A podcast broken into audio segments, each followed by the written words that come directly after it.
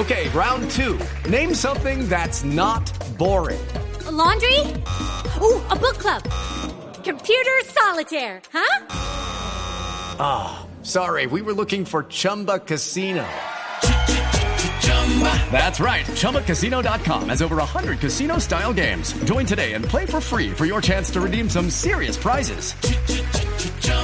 ChumbaCasino.com. No purchase necessary. Full prohibited by law. 18 plus terms and conditions apply. See website for details. Métase entre el Quintero en Voz Populi.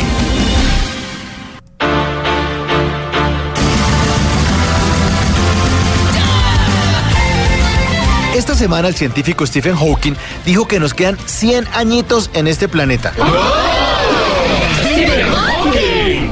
El hombre más inteligente del mundo. ¿Qué aquí? Quería ver su utopía, pero ahora veo que no es más que una frutopía. Y que si la raza humana no ahueca el ala en menos de un siglo, pues nos vamos a quemar en este infierno. ¡Qué calor!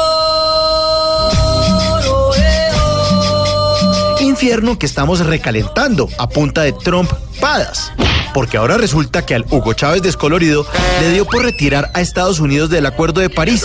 Esto es amor a primera vista. Un pacto internacional que sirve para reducir la emisión de gases contaminantes de efecto invernadero en la atmósfera. En 2015 cada país se comprometió a reducir sus emisiones contaminantes. Barack Obama afirmó diciendo que Estados Unidos se comprometía a bajar entre un 26 y un 28% sus gasecitos para el año 2025.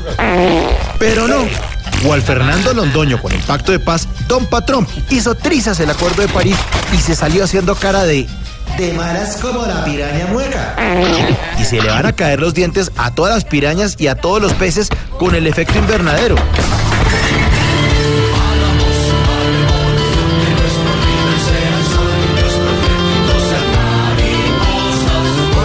Sobre todo de países como Estados Unidos, con esa cantidad de carros y de industrias que contribuyen en un 30% del total de emisiones de CO2 en todo el mundo. Pero Trump está igualito a Maduro, es bruto y se ayuda.